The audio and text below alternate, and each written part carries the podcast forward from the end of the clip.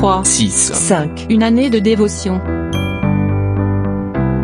Seigneur, pardonne-moi, j'ai encore cédé à la tentation. Au cours des deux premières années de ma conversion, il m'est régulièrement arrivé d'adresser cette prière à Dieu. Ayant eu de sérieux problèmes avec l'alcool, je pensais qu'en lui confiant ma vie, j'en aurais fini avec cette dépendance. Hélas, il n'en était rien. Impossible de résister à cette envie de boire. Chaque fois que je devais y faire face, c'était la tentation qui l'emportait.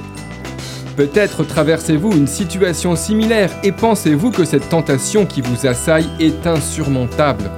Oscar Wilde, un célèbre écrivain irlandais, a dit Le seul moyen de se délivrer de la tentation, c'est d'y céder.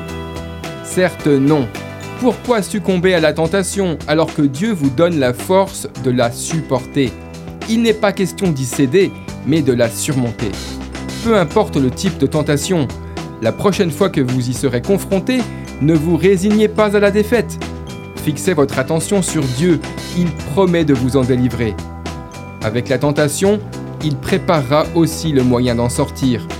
Le jour où j'ai compris cela, j'ai instantanément arrêté de boire. Dans sa première lettre aux Corinthiens, Paul nous dit, au chapitre 10, verset 13, Dieu est fidèle à ses promesses et il ne permettra pas que vous soyez tentés au-delà de vos forces, mais au moment où surviendra la tentation, il vous donnera la force de la supporter et ainsi le moyen d'en sortir.